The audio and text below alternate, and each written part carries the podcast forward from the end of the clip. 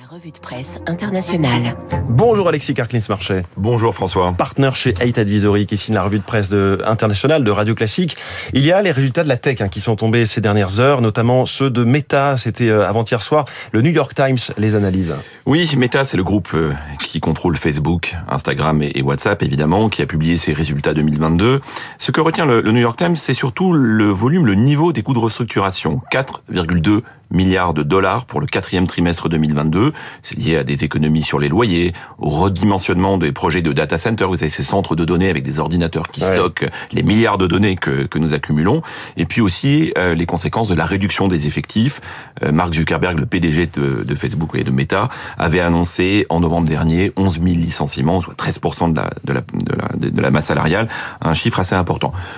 Le New York Times retient également la baisse du chiffre d'affaires, hein, une légère baisse en 2022. C'est quand même la première fois en une décennie. C'est le recul des revenus publicitaires. Et puis c'est aussi la concurrence de TikTok oui. qui fait un peu de mal à Facebook en particulier.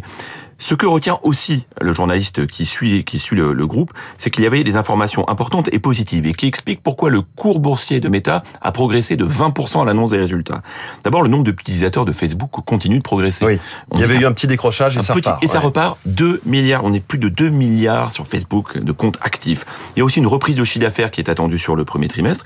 Et puis, une information importante, une autorisation de rachat d'actions pour 40 milliards de dollars, jusqu'à 40 milliards de dollars. Évidemment, ça plaît aux investisseurs. Mais peut-être le message le plus important, quand Mark Zuckerberg parle de l'année de l'efficience, ce que retient euh, les, le journaliste et les investisseurs, c'est que non seulement les investissements dans le métavers vont continuer, même si Zuckerberg reconnaît que pour l'instant, euh, eh bien, un peu de retard à l'allumage, mais précisant que les jours meilleurs sont à venir, oui. mais aussi des investissements très importants dans l'intelligence artificielle, le grand sujet du moment, notamment pour améliorer le contenu et donc les revenus publicitaires. Oui, on voit que c'est un enjeu très fort, notamment pour Microsoft face à Google avec ce chat GPT dont tout le monde parle.